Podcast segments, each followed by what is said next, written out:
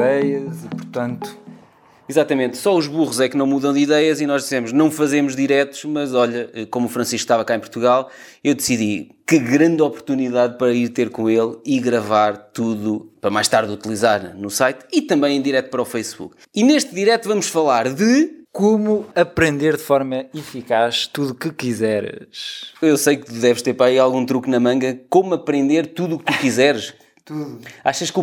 não sei, eu não aprendi tudo. Não, achas que tem que haver um, um, um método no processo de aprendizagem? Assim. Fala.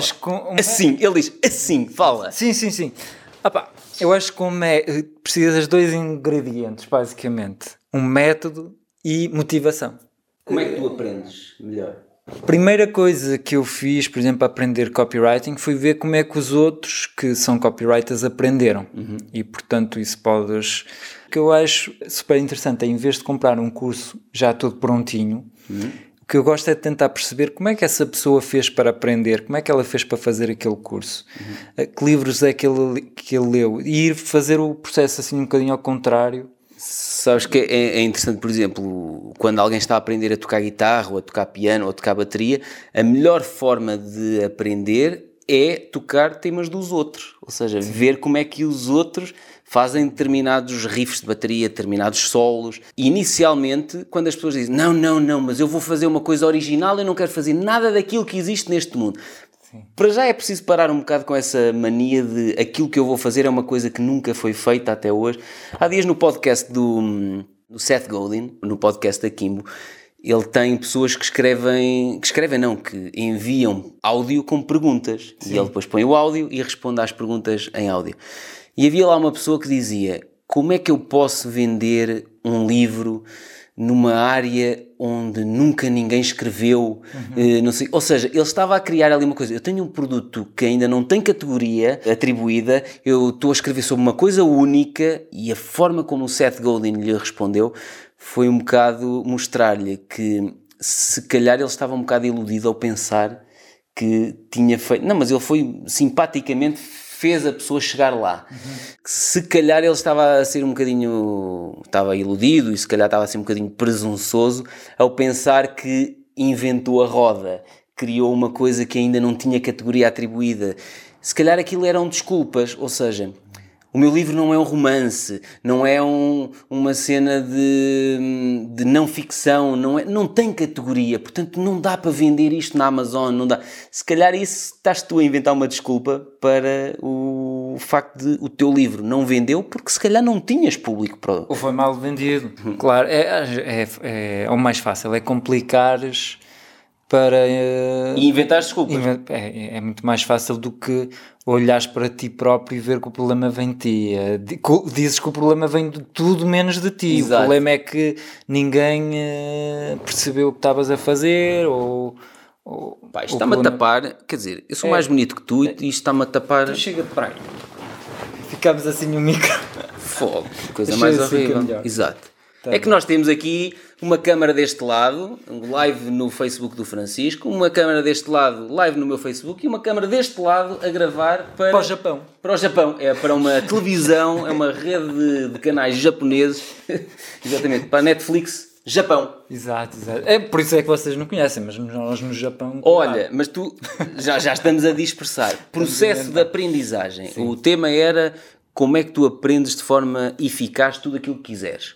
Como? Não explicaste bem. Uh, opa, a primeira coisa que, eu estava a dizer, fui ver como é que os outros aprenderam e, um, e descobri que eles aprenderam como a copywriting, a ler livros de copywriters, que eles próprios ensinavam como é que eles uh, tinham aprendido um, e praticando também. Uh, descobri também, a primeira coisa que eu fiz foi listar quais eram as competências do copywriter, o que é que eu precisava de saber para, para ser um bom copywriter. Portanto, percebi que tinha que perceber de psicologia humana, tinha que perceber de vendas, de persuasão, basicamente como é que as pessoas pensam, como é que elas tomam as decisões e, portanto, fui à procura de conteúdos que falassem sobre isso. Um, li, por exemplo, o livro Como Fazer Amigos e Influenciar Pessoas. É, Estou a ler, sabes que é, é um clássico, Sim. eu ainda não tinha lido, e o Alexandre, que trabalha comigo, que está de férias, Alexandre, boas férias, se estás a ver isto, ofereceu-me esse livro no, no meu aniversário. top. Sim, ele disse: Olha, vi- ouvi um podcast, ele ouve os nossos episódios todos. Ouvi um podcast em que o Francisco falou sobre esse livro e, como tu ainda não o tinhas na tua lista, eh, ofereceu-me. E estás a ler? Estou a lê-lo, estou a lê-lo, sim, estou a lê-lo. E estou a gostar muito. É, Posso-te dizer uma coisa: o livro Como Fazer Amigos e Influenciar Pessoas é um livro em que eu devíamos começar a lê-lo na página 20 e tal. Ah, sim? E- sim, eu vou-te explicar. Olha, comecei e pronto, peço já desculpa, já vou estar a ferir suscetibilidades, eh, mas pronto, eu vou ser honesto. Outras pessoas podem gostar. Não gostei da introdução. Foi feita por. eh, Olha, eu gostei, gostei tão pouco que já nem me lembro do nome da pessoa que escreveu a introdução. Ok. Não gostei da introdução, não gostei da, eh, do- da introdução ou do prefácio à primeira edição, Exato. não gostei de como é que pode utilizar melhor e usufruir do conteúdo deste livro. Não. Só comecei a gostar do livro Quando ele... quando ele começou, eh, efetivamente, com as histórias, a explicar. E, e, portanto, eu acho que às vezes nós temos que ser diretos nas coisas. Eu sei que aqui no Conversas Despreocupadas muitas vezes não somos diretos com as coisas.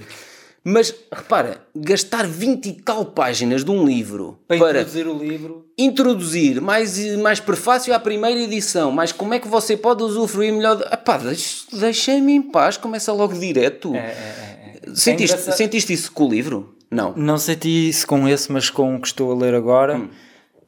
É pá, porque o microfone fica-te mesmo a tapar a cara. Ah, eu chego-me assim mais. Não, chego mais para a frente. Vai, isso. Ah, deixa ver. Assim, isso. Assim. assim. Eh, pá, foi num livro recente que, que também comecei a ler e que notei isso. E aquela introdução um bocadinho chata, eu queria era. O conteúdo do livro. Sim, sim, vamos lá começar. Se calhar uma boa ideia é passar logo essa introdução, não ler eh, e ir para a frente. Sim, mas repare, por isso, é, por isso é que eu estou a falar nisto especificamente neste livro, porque eu leio tudo nos livros. Gosto de ler a introdução, gosto de ler os agradecimentos, gosto de ler tudo.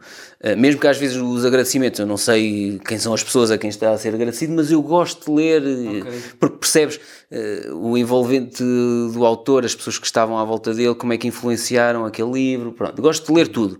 Epá, mas neste caso especificamente deste livro, achei que aquela introdução e aquele. Introdução, introdução da introdução, introdução à primeira edição. E... Ah, pá, por favor! Vai direto ao assunto. Exatamente.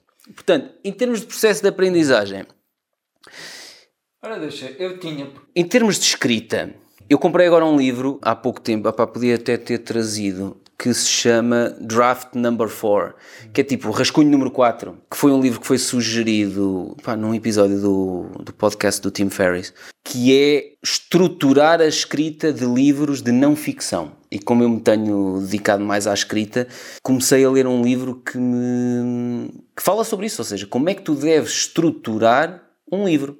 Como é que deves apresentar os, os argumentos, como é que deves eh, expor. Aquilo é para não ficção. Como é que deves expor o cenário A, o cenário B, interligar cenários. E às vezes, no, no caso do livro A Ave Rara 2, eu já tive o cuidado, como tu sabes, de montar a estrutura do livro como se fosse um, um filme. E eu gostei tanto de fazer aquele exercício e acho que pronto, eu acho e tenho recebido feedback em relação a isso. Ficou um nível de escrita muito melhor em relação aos livros que eu tinha escrito anteriormente, que eu quero continuar a fazer isso no futuro. Mas uma das coisas que me tem levado a aprender a escrever melhor é basicamente insistir em escrever, escrever, escrever, escrever com, com regularidade. Por exemplo, de julho de 2019 até abril de 2020, eu escrevi quase todos os dias. E foi aí que eu escrevi o Ave Rara 1 e o Ave Rara 2. Eu escrevi, por isso é que lancei agora em 2020 o- os dois livros.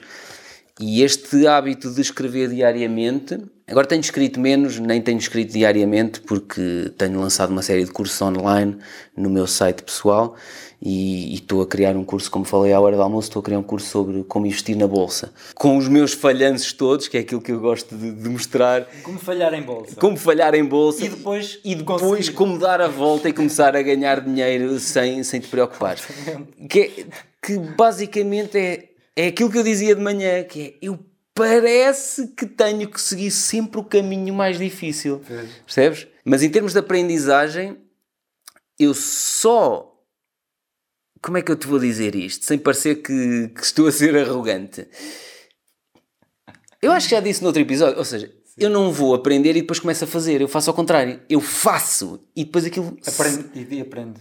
Não, e aquilo depois sai tão mal que eu digo assim: ok, espera aí, tenho que saber pelo menos qualquer coisinha, porque senão só vou fazer as neiras. E Pois. depois, quando me apercebo que fiz as neiras, é que vou procurar como é que outros fizeram. Sim. Ah, isso é importante, é o, fi- o feedback, a importância do feedback, porque tu, ao fazer, ao investires, vês as perdas, tens um feedback super rápido. Sobre- será que o que eu estou a fazer é inteligente ou, ou é estúpido? Das melhores formas de aprender é, é ter um feedback. Por exemplo, eu quando comecei a aprender a escrita persuasiva, eu tenho um coach e lia os o que eu ainda, escrevia. tens, ainda tens o coach? Sim. Ele lia o que eu escrevia e dava-me um, um feedback. E também peço também aos meus leitores de me dar sempre um feedback, porque ah, é, é só com o feedback é que eu consigo ir acertando. É, é aquela coisa de estás à procura do caminho e, e depois perguntar às pessoas: será que estou, é por aqui ou é por ali? E só, ah, só as pessoas te dando a indicação é que tu sabes exatamente para E onde depois é que deves vês ir. se foste para onde querias ou não. Porque muitas vezes é isso. Muitas vezes nós temos uma ideia de onde é que queremos chegar, não sabemos bem como é que lá devemos chegar e às vezes chegamos a uma cena que não tem nada a ver. Mas tu tinhas aí estruturado. Não, não tinha. É assim, Não tinhas? Como é que não tinhas? Hum. Eu, eu, quando comecei a aprender, fiz uma lista de competências, as competências principais e as competências su- secundárias. Portanto, a primeira coisa que eu comecei a estudar é qual era a mentalidade do copywriter, Hum. o estado de espírito que ele devia ter. Depois percebi que tinha que melhorar as minhas capacidades de redação, portanto, tinha que saber escrever eh, corretamente, pontu- pontuação. E como é que melhoraste isso? Como é que. Eu, eu gostava de ir ponto por ponto, porque é, é assim. Eu percebi que tinha que aprender a escrever melhor. E como é que aprendes a escrever melhor? Ah, pronto, vamos por ordem. A mentalidade, eu comecei a ver qual era o estado de espírito que eu devia ter. Por exemplo, percebi que tinha que estar, ter um estado de espírito de empatia. Portanto, devia, quando estou a escrever para persuadir a pessoa, deveria estar ah, não a criticá-la, porque ah, acho que é a lição, uma das primeiras que está no livro, ah, Como Fazer Amigos, É? que é que a pior forma de convencer alguém é de Não, não, ele diz: só há uma forma de tu levares alguém a fazer alguma coisa. É essa pessoa querer fazer essa coisa. Exatamente, portanto, é por isso que fui apontando esse tipo de filosofia, porque isso ia-me dar indicações sobre como escrever de forma ah, mais persuasiva. Escrever para o leitor, portanto, não falar sobre mim, não estar ali. Eu sou tão bom, eu tenho o melhor produto do mercado, os meus serviços são melhor que a concorrência, é, não é? Sim. Exatamente. Falar sobre o leitor, não falar sobre mim, não estar ali a dizer hum, como eu sou espetacular e como a minha empresa é brutal, não, mas falar sobre os problemas do, do público-alvo. Essas pequenas regras, esse pequeno estado de, de espírito já me ajuda a perceber como é que, o que é que eu vou ter de escrever eh, depois. Outra coisa que eu escrevi eh, na, na mentalidade é dar para receber. Portanto, se eu quero que as pessoas depois façam o que eu quero, também tenho que ajudar, tenho que contribuir, tenho que as ajudar a resolver o problema. Portanto, muitas vezes, quando estás a vender o teu produto, no fundo, estás também a tentar ajudar a pessoa. Não estás só ali para vender, mas também estás a oferecer valor e a tentar ajudar a pessoa ao máximo. São, assim, algum, algumas regras que eu comecei a apontar. Depois comecei a desenvolver eh, as capacidades de, de redação. Aqui era a gramática, ter mais vo- vocabulário, pontuação, como estruturar um texto. Mas, mas espera aí, mas começaste a ler mais livros, começaste a procurar vídeos sobre escrita, como é que fizeste? É isso que eu quero perceber, porque como é que eu... Eu, eu defendo que eu escrevo melhor se eu ler muito, porque se eu ler muito, percebo como é que as palavras se escrevem, como é que se constrói, um, um- como é que tem uma melhor construção frásica, como é que tu foste aprender a pontuar melhor, a, a escrever melhor? Ah, isso foi observando o que os outros escreviam. Ok. Então fui ver e, e tirando ali algumas ilações daquilo, as estruturas. Por exemplo, uma, uma das coisas que eu descobri é que devemos escrever como se tivéssemos a escrever um e-mail a um amigo. Não fazer um e-mail do tipo Caros senhores, Sim, excelentíssimo senhor, eh, não sei quê, não sei que mais, a nossa empresa, não sei quê, assim uma cena muito...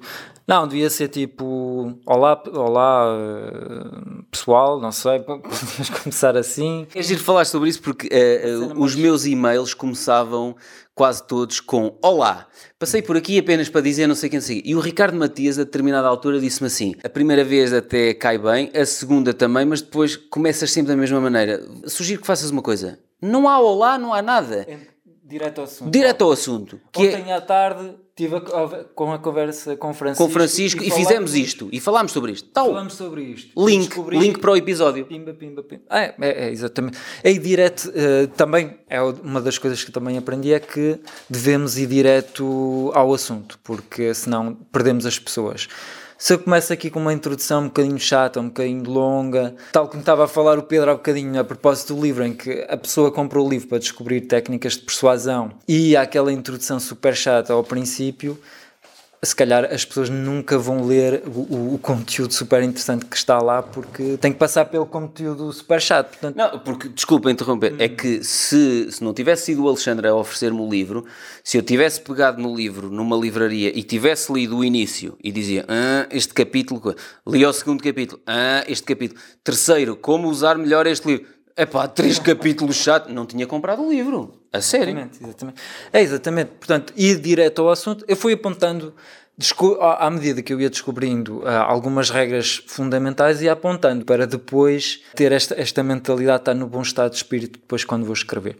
Outra coisa que aprendi que tinha que escrever de forma visual, de forma a que as pessoas pudessem imaginar. Está Exato. Calor. Está calor aqui nas Maldivas, tenho que. Uh, também escrever de forma emocional, de forma que traga, uh, que tenha muitas emoções, muito, um texto que seja vivo, hum. contar histórias, também percebi que hum. o storytelling, storytelling é muito importante. Fui apontando assim algumas coisas fundamentais, analisando textos de pessoas que são super persuasivas, portanto, é assim que os outros aprendem, aqueles que, que, hoje ensinam copywriting, eles aprendem analisando os outros e, e descobrindo isso. Então, e o que é que achaste de, do livro A Averrar a Dois? Não, em termos de histórias, tu estás a, tu estás a, a falar. As histórias, histórias, sim. Tu estás a falar na, na, na forma de histórias e tu reparaste que em todos os capítulos, o que é que há em todos os capítulos? História, história, história, história.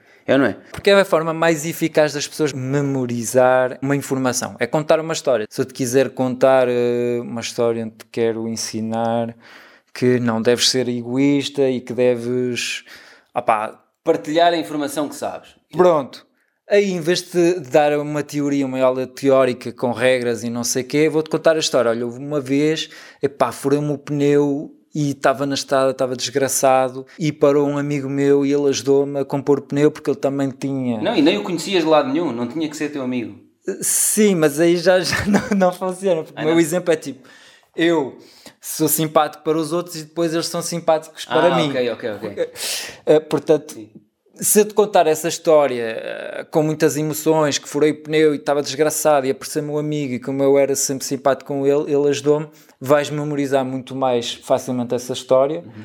do que se eu te apenas te disser se queres ter sucesso, olha, uh, ser então, simpático com As pessoas muitas vezes dizem, ok, eu vou fazer um curso, vou fazer uma pós-graduação, vou comprar um curso online, vou comprar uns livros sobre determinados temas técnicos, vou aprender mas se tu aprendes de forma desorganizada, será que retens alguma coisa e será que depois tu consegues aplicar aquilo? Opa, sim, isso também funcionou contigo. Agora. Comigo? Eh, sim, no sentido em que tu começaste a investir uh, e não sabias muito bem o que estavas a fazer e foste a, tentativa e erro foste aprendendo. Uhum. Agora, uh, por exemplo. Não, mas o que eu estava a dizer é, é basicamente é também podes eh, pecar pelo contrário, que é procuras tanta informação de ah. tantas fontes diferentes que a dada altura é se não tens um método hum. para o teu processo de aprendizagem, será que efetivamente aprendes ou estás a levar um banho de informação e depois aquilo não serve para nada?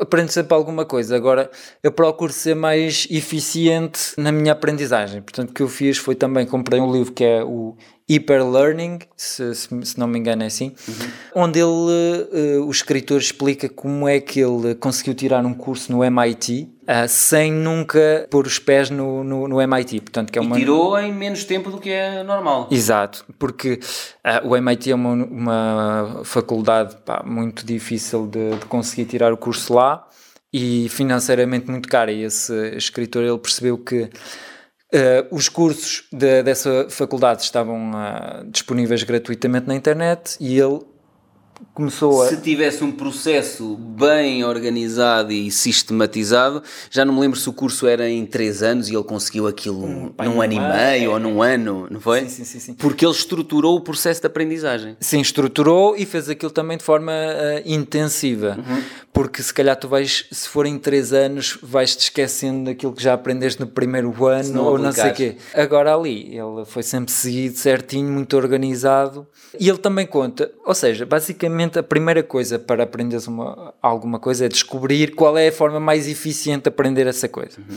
Ele, por exemplo, descobriu que a forma mais eficaz de aprender uma língua era ir viajar para esse país uhum. e esquecer que esquecer a tua língua, Sim. porque ele, tinha um, ele fez isso com uma amiga, foi dar uma espécie de, foi de volta. foi em Espanha ou foi no Brasil que ele. Aí ele aprendeu várias línguas, ele aprendeu um bocadinho de português. Sim ah, não sei se ele esteve na Coreia do Sul ou não sei. Sim, também, também num país qualquer assim. Que, mas eu lembro-me que acho que o primeiro, eu, eu, ele acho que foi convidado do Tim Ferriss, acho eu, no, no, podcast dele. E não sei se foi no Brasil, imaginem o que é um americano, não é? Que fala inglês, eh, aterraram em Espanha ou no Brasil e de repente, a partir de agora, não falamos mais inglês. Temos que falar só brasileiro. Exato. Não foi isso?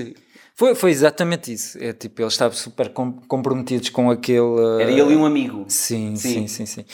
O que é que eles faziam? Na parte da manhã era aprendizagem, se não me engano, aprendizagem assim mais teórica, com livros e aprender os verbos e não sei o quê. Exato. E depois na parte de tarde era mesmo praticar.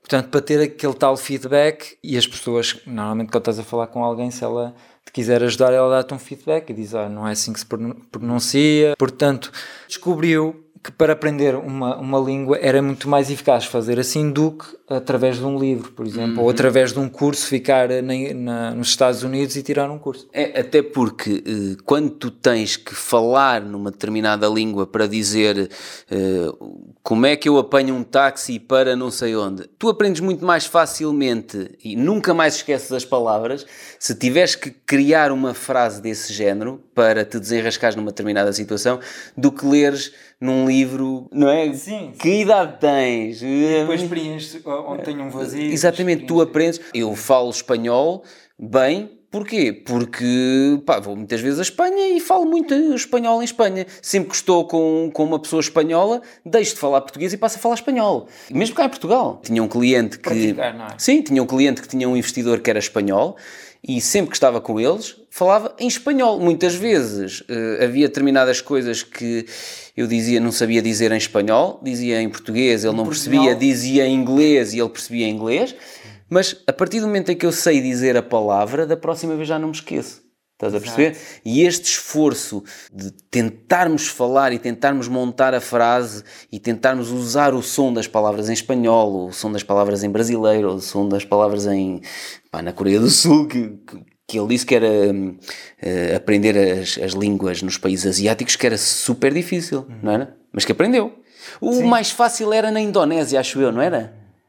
A, a, a língua, o idioma mais fácil eu acho que ele disse que foi na Indonésia. Okay. Porque não separam masculino e feminino, tem um termo único, uh, os verbos são muito. Acho que era isto, do que eu me lembro do podcast, das aprendizagens todas de idiomas, acho que foi na Indonésia que ele disse que era o mais fácil. Altamente, altamente isso. Portanto, por enquanto, até o que nós dissemos agora, basicamente, as regras assim, mais importantes é ter um método, depois praticar, lá está, e ter um feedback para ir melhorando. Por enquanto são essas três componentes. Outra, outra que ele depois fazia é que ele voltava a rever as notas, os apontamentos, porque vai-se esquecendo, porque ele tinha aprendido, sei lá, 4, 5, 6 línguas e depois, pá, se não praticares, quando ele volta para os Estados Unidos, já não pratica uhum. o, o coreano, ele tirava apontamentos e volta regularmente. Olha, estou-me aqui a lembrar de uma coisa, desculpa lá interromper. Tu falas bem francês, porque arranjaste uma namorada francesa. Ah, sim, também. ou, ou, ou já falavas bem francês e pensaste, ok, tenho que continuar a praticar, tenho que arranjar uma francesa. Sim, sim, e em breve vou mudar de língua, tenho que mudar de língua. Tenho que arranjar uma brasileira agora. é isso. Não, brasileira é muito próximo do português, tenho que arranjar uma polaca. Sim. É? Ou uma chinesa, agora chinesa. o chinês está na moda. Exato. Assim, que, que coisas inteligentes. Isto... Portanto, se vocês têm uma familiar solteira num país asiático, o que é que está aqui? E não convidaram ninguém. Obrigadinha. Ó Cláudia, Aparece. espera aí. Queres entrar no direto? Tens aí um botãozinho para pedir para nós te juntarmos ao direto? Não sei se tem. No Instagram tem, não é? Ah, sim, sim. Espera aí. Cláudia, pede-nos para entrar no direto que nós deixamos de entrar. Estava eu a dizer. Caros ouvintes, se têm uma familiar solteira, jeitosa, num país asiático, o Francisco está interessado neste momento em aprender a falar mandarim Tá, o- e, portanto, ele está disponível para terminar a relação que tem neste momento em França e para ir para um, um país asiático namorar com uma chinesinha para aprender mandarim durante um ano ou pode ser dois anos. Pá, se for simpática e jeitozinha, pode ser mais do que dois anos.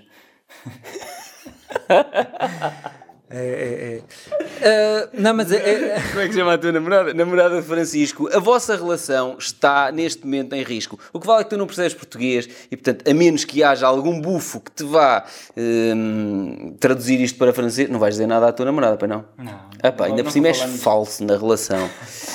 Portanto, se tem uma prima jeitosa que fala mandarim, juntem-se aqui porque o, o Francisco está disponível.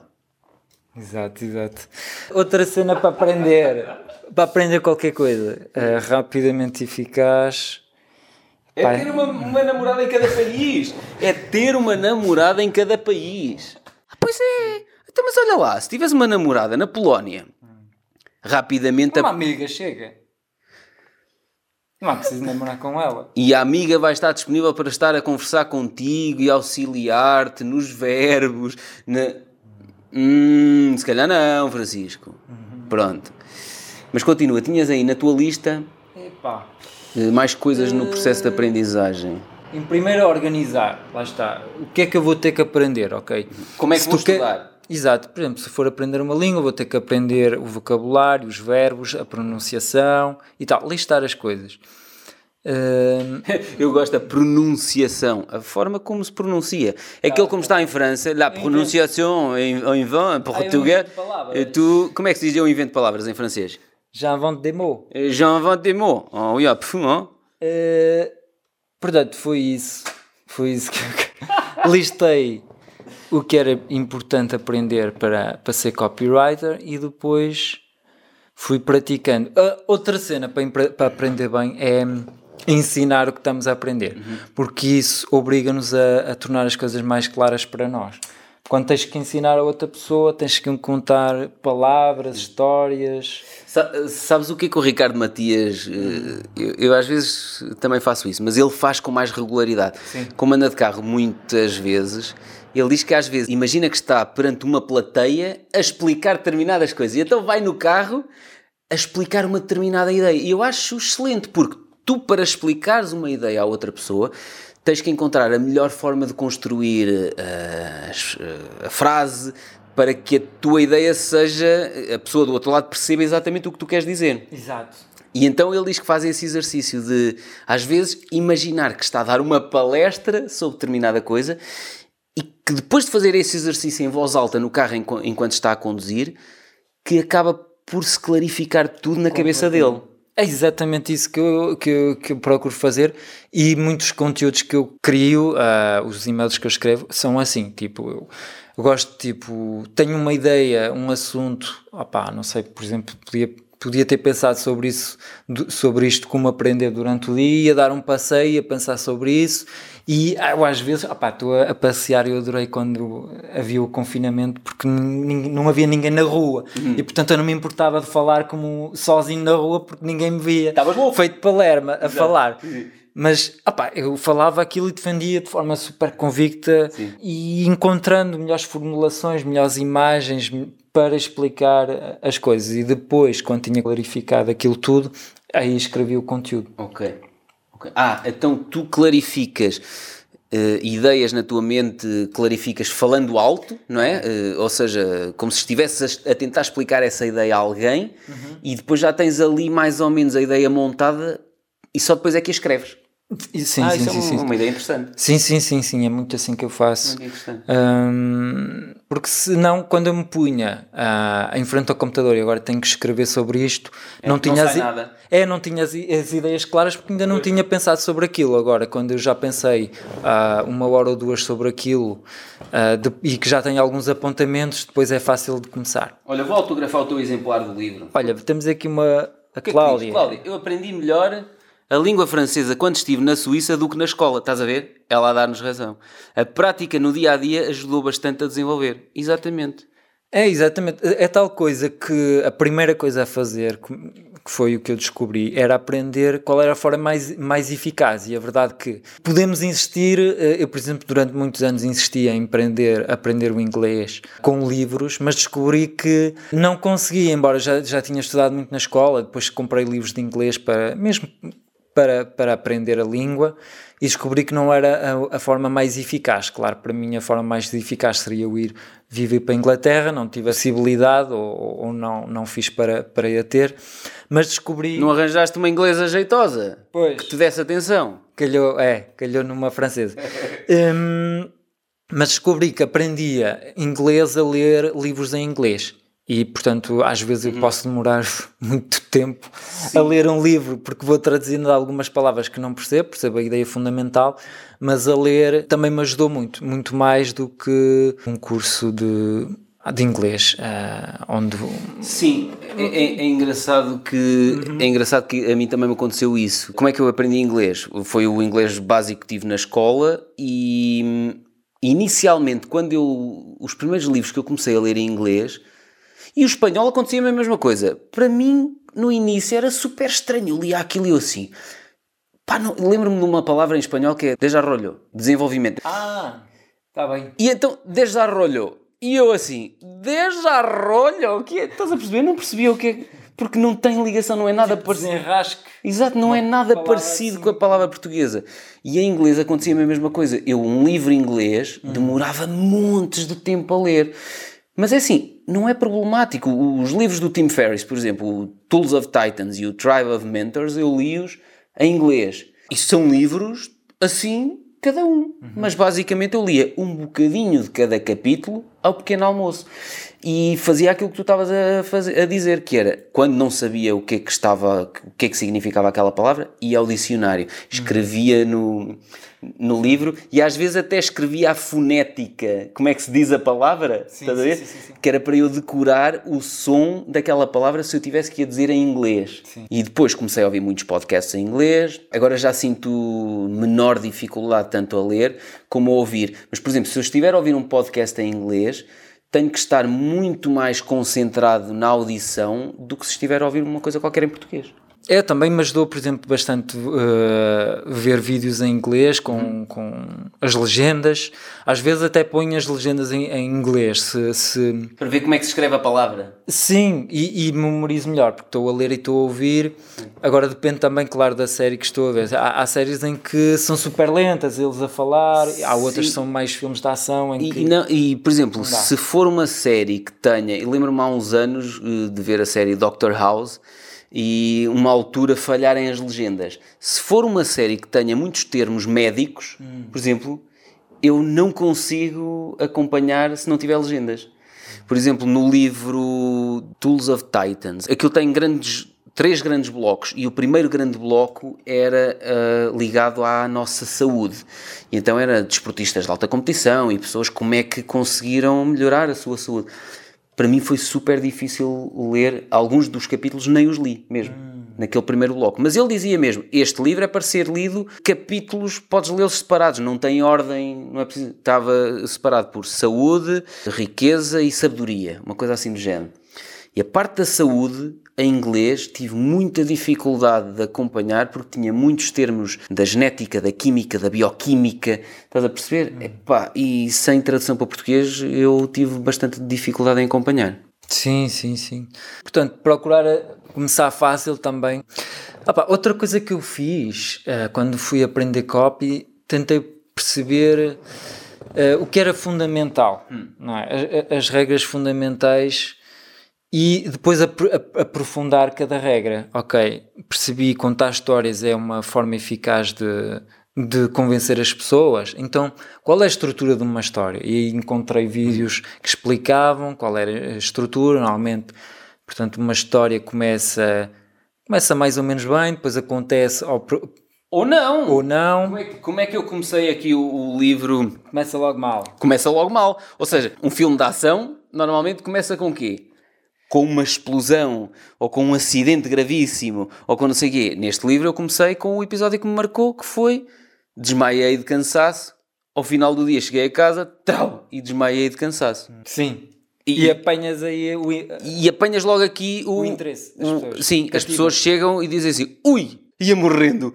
Estás a perceber? E eu também, eu gosto muito dessa parte da, da estruturação, por isso é que comprei agora este livro do John McPhee, acho eu. Nós depois vamos pôr nas notas do episódio, chama-se Draft Number 4, acho que é o John McPhee. Comprei este livro sobre estruturação de escrita de não ficção, exatamente porque nos próximos livros que eu escrever, uma das coisas que eu quero dar atenção, já dava muita atenção à, à história em si, mas só comecei a dar atenção à estrutura mais fortemente aqui, neste uhum. livro. E os meus próximos livros eu quero continuar a, a, usar sempre a minha história pessoal, os meus exemplos pessoais, mas quero dar muito mais atenção, ou cada vez mais, àquilo que tu estás a dizer, à estruturação, Sim. à forma como estruturo o, uhum.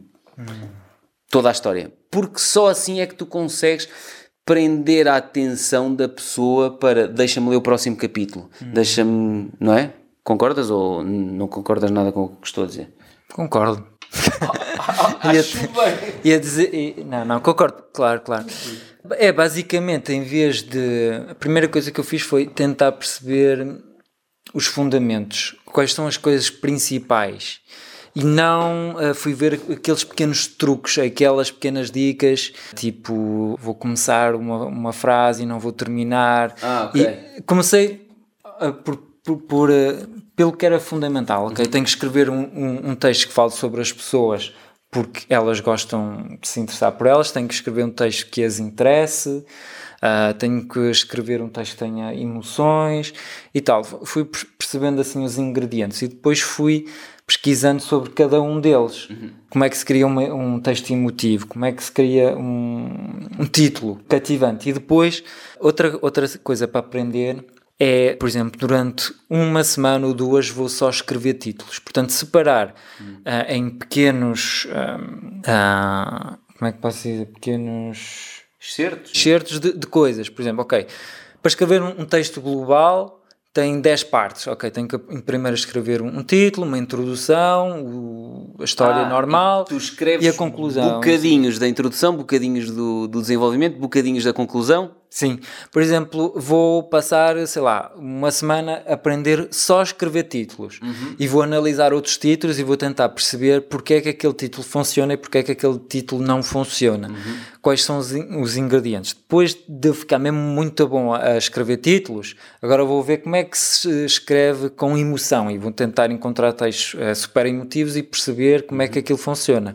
Agora vou perceber como é que se, por exemplo, um, um problema como eu é para vender produtos, como é que eu faço parecer o, pre, o valor do, do, do produto barato? Ok, sei que um, esse é um, um bloqueio muitas, que muitas vezes acontece, em que as pessoas até compravam, mas barato acham como? caro. A percepção que a pessoa tem ser, ah, ok, este preço que ele me está a pedir, ainda há bocado estávamos a falar, não, não vamos dizer especificamente o que é que é, mas estávamos a dizer, epá, só aquele bocadinho do curso vale 1400 euros, Sim. não é? Sim, sim, sim.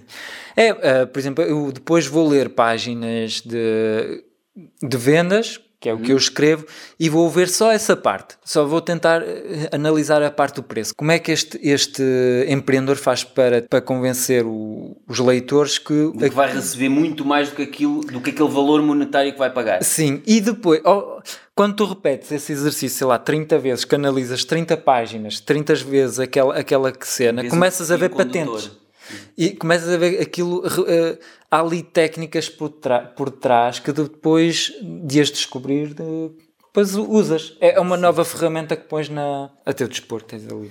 Sim, eu normalmente eu, eu passei a fazer isso, por exemplo, com os artigos que escrevia no portal Noctula Channel. No início, nós para cada artigo tínhamos que elaborar eh, 25 títulos alternativos. E aquilo é um exercício super difícil. Porque nos primeiros 2, 3, 5, 6, 7 títulos tens ideias, mas ao fim de 10 títulos já é difícil, 15 títulos já começa a ser, e ao fim de 15 títulos tu já estás a sair completamente fora, e é aí que tu começas a apanhar as coisas menos óbvias e se calhar as mais interessantes. E é um exercício de obrigares. Primeiro, estás a trabalhar o chamado músculo, entre aspas, da criatividade, né?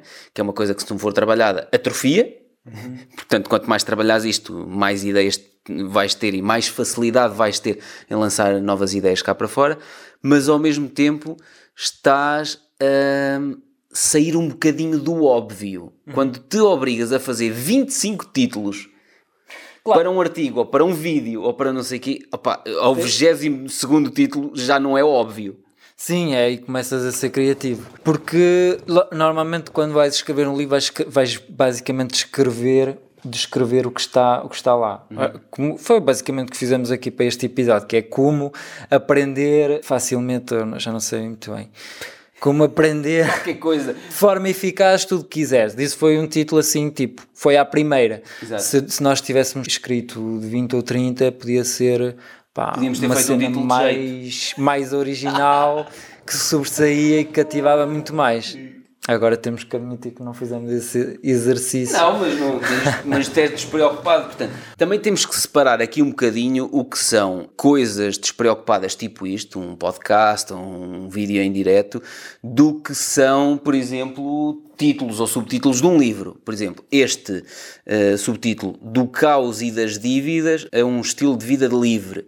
Este título não foi ao acaso. Houve aqui algum trabalho para chegarmos a este título e a palavra livre estar amarelo, como está o resto, não é acaso. É para que as pessoas olhem e possam identificar-se com, ok, eu se calhar também estou numa situação caótica da minha vida, se calhar também contraí montes de dívidas, seja de casa, das férias, do carro, de- da segunda casa, seja o que for, ou de um negócio que correu mal, e eu também gostava de ter um estilo de vida livre. Deixa-me ver em que porcaria é que ele se meteu e que estratégias é que ele conseguiu implementar para chegar aqui. Portanto, este subtítulo foi um exercício, pá, não sei se, se foram necessários 20 ou 25 subtítulos, mas demorou até chegar aqui. E as pessoas às vezes pensam, ok, ele atribuiu isto assim de, de ânimo leve à primeira. Eh, Não, um título num vídeo pode-se atribuir de ânimo leve, um título e um subtítulo de um livro, já acho que não. De um curso online, a mesma coisa, já acho que não. Não se deve atribuir um nome a um curso online. Eu até faço montes de. hum, Um exercício interessante que vou àquele site que se chama Acho que já falámos noutros episódios. Por exemplo, lancei um curso há pouco tempo, um curso online chamado Como Criar um Podcast. E eu fui procurar a palavra podcast nesse site, answerthepublic.com, e vi o que é que as pessoas procuravam em português, lá aparece português e português do Brasil. Em português, o que é que as pessoas procuravam à volta de podcast?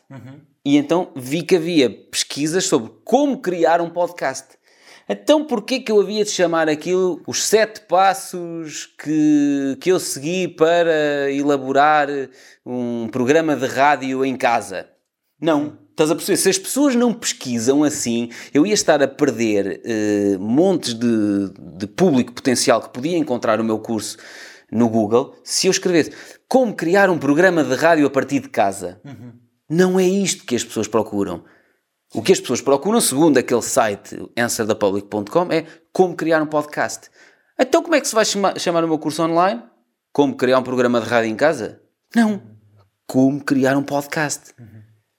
Sim, certo? Sim, sim. Eu faço muito esse exercício nas coisas mais sérias, nos títulos, subtítulos dos livros, coisas para os cursos online, vídeos que eu quero que mais pessoas encontrem. Eu procuro o que é que as pessoas procuram nos motores de busca e depois incorporo esses termos nos nomes, nos títulos e nos subtítulos das coisas que eu, que eu uso.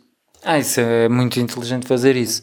Uh, é, é, meio caminho andado para ser encontrado nos motores de busca. Exatamente, exatamente. Depois a pessoa parece bate mesmo certo. Ele estava à é procura. É uh, estava à procura de um curso como aprender a fazer um podcast e aqui está um curso que se chama exatamente como aprender a fazer um podcast. Perfeito, era o que eu queria. Exatamente. Uh, vou comprar.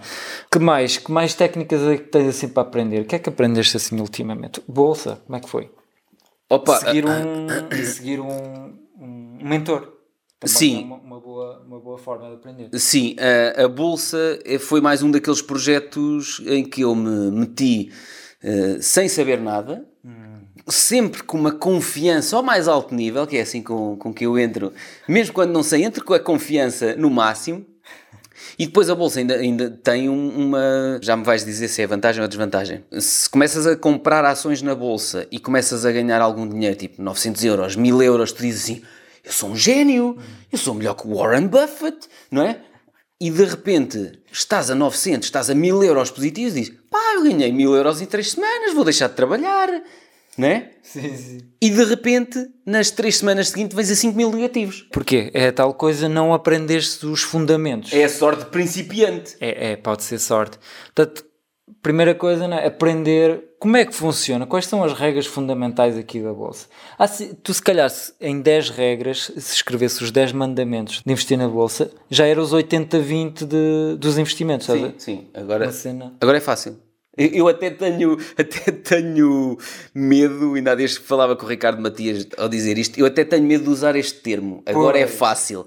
Mas eu vou passar a explicar porque é que eu digo que agora é fácil. Porque na Bolsa identificando as empresas boas em termos fundamentais, ou seja, o que é que são empresas boas? Empresas que têm faturação e lucro crescente nos últimos 4 a 5 anos. Empresas que são líderes de mercado no setor em que atuam. Tipo, Sólidas. Apple, não há concorrência. Microsoft, não há concorrência. Adobe, não há concorrência. Amazon, não há concorrência. Google, não há concorrência. Alibaba, Tencent, uh, Meituan Dianping, na, na, no caso das chinesas, não há concorrência. Portanto, são, enquanto não se alterarem estes fundamentos destas empresas, estas empresas são líderes de mercado, têm faturações e lucros crescentes nos últimos anos, portanto, são boas empresas para investir. Passo seguinte: qual é o valor intrínseco de cada ação desta empresa? X. É preciso aprender a, a calcular esse valor intrínseco ou estar a ser mentorado por alguém que faz isso diariamente, como por exemplo o caso do Adam Kuo. Depois de saber uhum. em que empresa invisto, qual é o valor intrínseco dessa empresa atualmente, depois dizes assim: ok, eu vou comprar ou no valor intrínseco ou abaixo. Eu prefiro comprar sempre 20, 30, 40% abaixo do valor intrínseco. Porquê? Porque assim, não era assim que eu fazia no início. Por isso é que fiz muita asneira comprando 20, 30, 40% abaixo do valor intrínseco, eu, intrínseco, eu garanto que tenho uma margem de segurança muito grande. Pode vir outro Covid-19 e a, a, empresa cair 40%, pá, eu comprei com uma margem de segurança de 40%, portanto fico no break-even. Hum. Cai 50%, ok, eu comprei com uma margem de 40% de segurança, já só estou a 10% negativo. Uhum. Estás a perceber? Portanto, eu nunca mais comprei ações de empresas que não valem nada, ponto. Nunca mais comprei ações acima do valor intrínseco. Se o valor intrínseco de uma ação está a 220, uhum. eu não compro a 221. Uhum. Nunca. Pois. Nem a 220. Eu quero comprar a 220 menos 20%, ou menos 30%, ou menos 40%. Estás a perceber? Uhum. O Facebook neste momento, pronto, se calhar vamos dizer isto e não, depois não fica em temporal. O Facebook neste momento está a 220 e tal, ou 230 e tal dólares está no valor intrínseco. Eu não compro Facebook neste momento. Se comprasse, não era mau investimento. Daqui a 5, 10 anos, comprei bem. A questão é, eu vou aguardar para o comprar ainda mais abaixo. Uhum. E perguntas tu, então e se ele não descer, tens o dinheiro parado? Não. Se o Facebook não descer aos valores que eu quero, tenho outras oportunidades neste momento, eh, noutras empresas, que eu posso investir o dinheiro ali. Portanto, não tenho o dinheiro parado 7, 8, 9 meses, 12 meses, 24 meses à espera que o Facebook venha ao valor que eu quero. Não, há outras oportunidades que eu identifico, vou pondo nas outras oportunidades.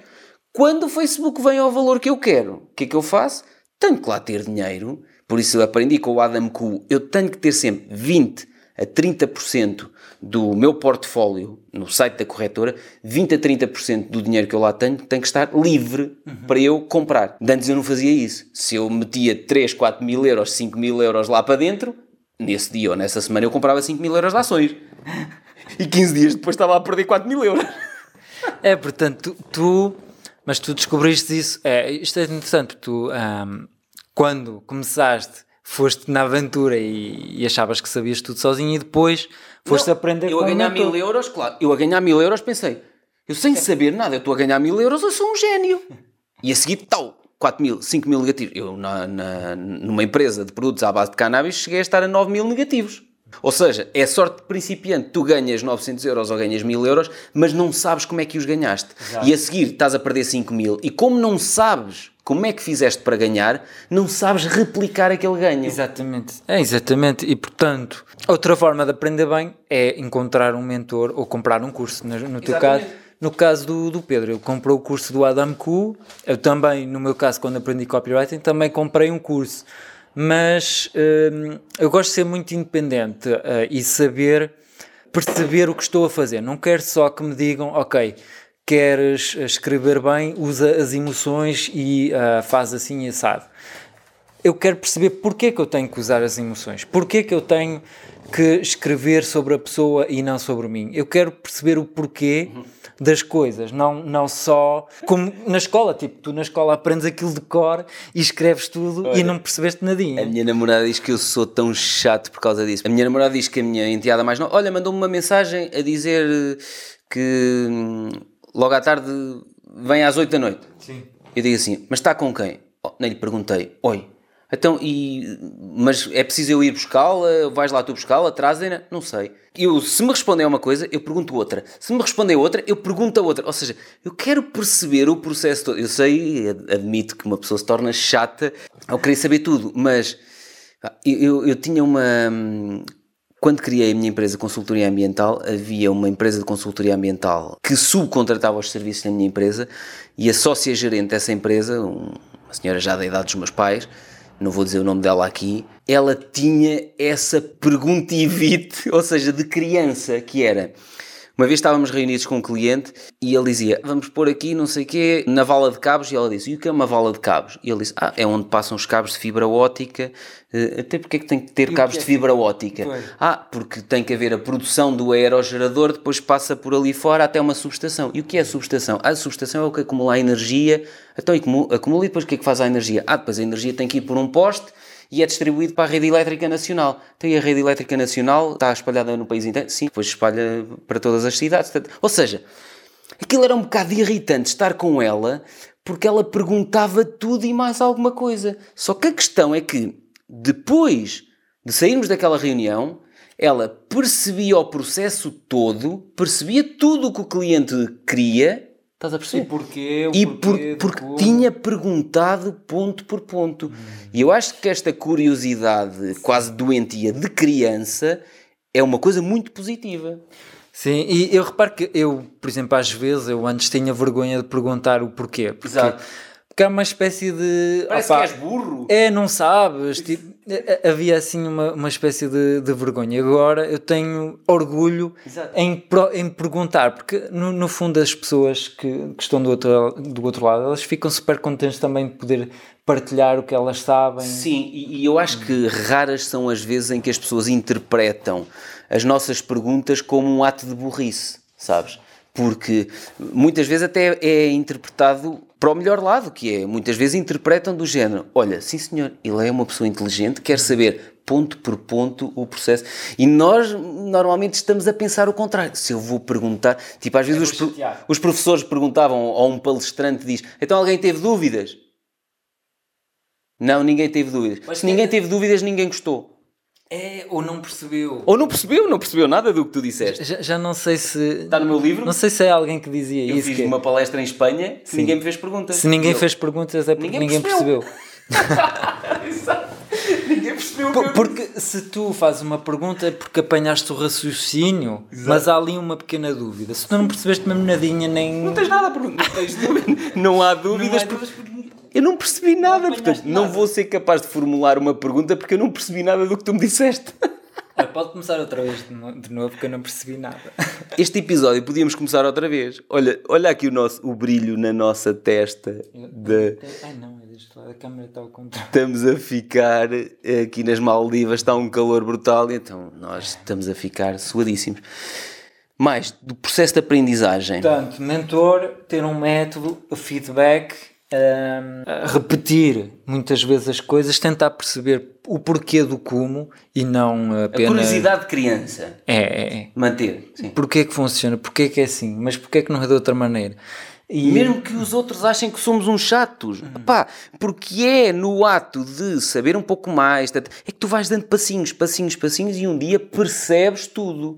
A pessoa que não pergunta faz-me lembrar a pessoa que lê as letras gordas do, de um jornal ou de uma revista. Olha, então agora não sei quem, não sei quê. Eh, Pá, ainda há dias houve uma pessoa, também não vou dizer o nome aqui para não enxovalhar, que me disse assim: então, mas agora não sei quem, não sei quê. E eu disse assim: lê a notícia. E depois leu: ah, é só isto e aquilo. Pronto. Ou seja, aquilo era um título ao estilo clickbait, que é basicamente um título para te obrigar, para despertar curiosidade e para tu lá ires dentro ver. E às vezes com as imagens fazem o mesmo. E depois chegas lá e dizes: Ah, Acho que não é nada. isto afinal não é nada, ok. E- E isso é interessante, o, o- exemplo do título é que, por exemplo, se eu quisesse aprender copywriting, o que muitos fazem, vão aprender a escrever eh, títulos. Mas eles não percebem porque é que estão a, a- fazer um título clickbait, eh, qual é o fundamento, porque é que usam palavras, aquelas palavras. O que eu percebo é que um título, percebi o objetivo de um título, é que incentiva as pessoas a ler o texto. A partir daí eu, eu posso começar a questionar e a ser mais criativo e a pensar como é que eu poderia convencer com este título as pessoas a ler o que vem a seguir. Mas, deixa-me só complementar, mas depois quando começam a ler, o conteúdo tem que responder ao título, ou seja, não ser apenas uma armadilha, porque muitas vezes os títulos e as imagens que são utilizadas nas notícias e, e em determinadas coisas nas redes sociais são apenas uma armadilha. São apenas para levar a pessoa a clicar e depois da pessoa clicar aquilo está cheio de banners publicitários do, do AdWords e não sei o quê, e aquilo é só para a pessoa ganhar dinheiro com uns cliques nos banners e Exatamente. depois aquilo não responde ao título. É, exatamente, exatamente. Portanto, eh, isso é muito mau, eu não, não aconselho. Mas o, o facto de eu, tão bem.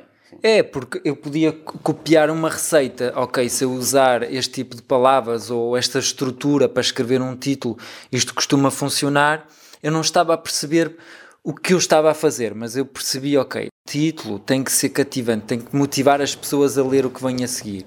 E a partir daí eu já, já posso ser mais criativo, porque sei o que estou a fazer, não, não é copiar apenas um- um- uma receita, não é? E isso é, é- é importante questionar o porquê, porquê.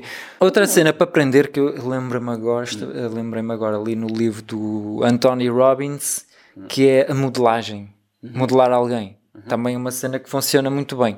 Aliás, acho que já tínhamos falado que era imitar a pessoa, fingir que estás na pele dela, por exemplo. Não, e basicamente foi aquilo que falámos dos músicos, ou seja, imitar a forma de tocar, a forma de fazer um solo de guitarra, de tocar um, um riff de bateria, é uma forma de aprender. Agora, não vais criar uma marca pessoal depois com aquilo. Aquilo é, é o teu processo de aprendizagem. Modelares alguém, imitares a forma dele fazer. Mas depois vais desenvolver aquilo à tua maneira e desenvolver a tua marca pessoal e, a- e dar o teu cunho pessoal àquilo e, preferencialmente, fazer até melhor do que o outro faz. Porquê que eu não me posso inspirar nas pessoas que admiro e depois fazer melhor do que ele faz à minha maneira?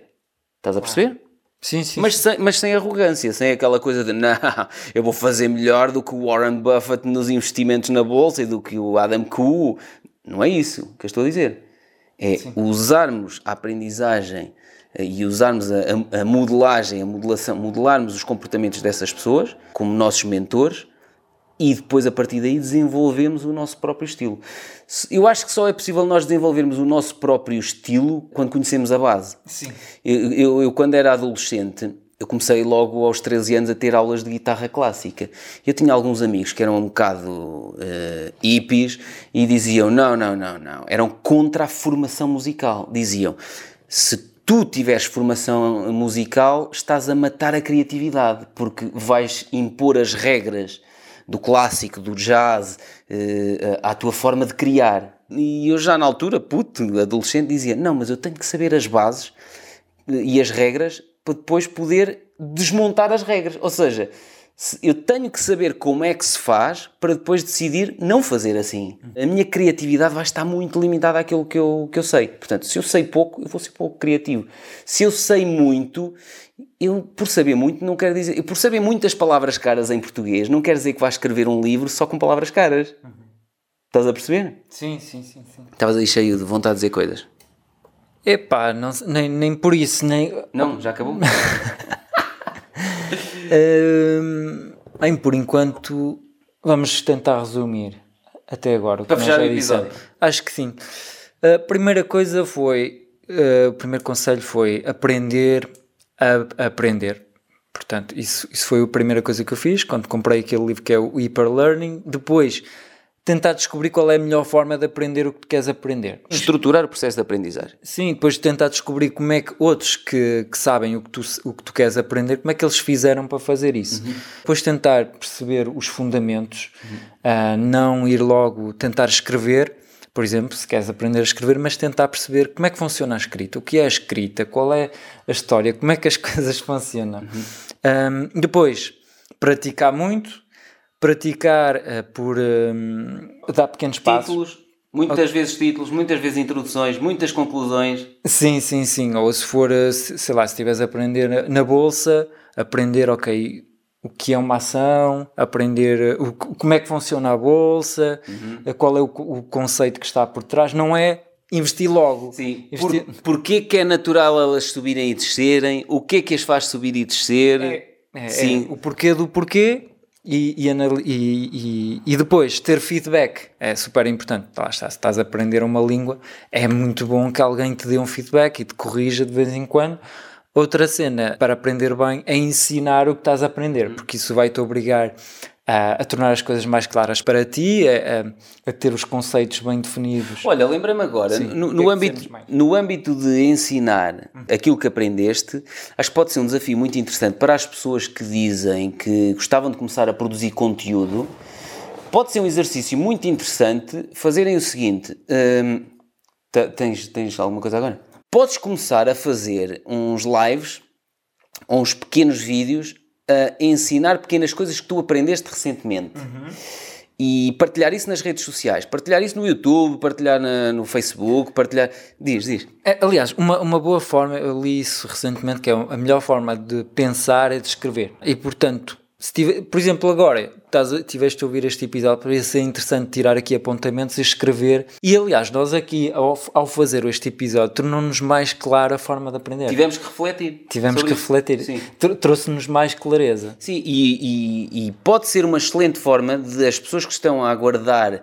Eu gostava de começar a produzir conteúdo, mas sobre quê?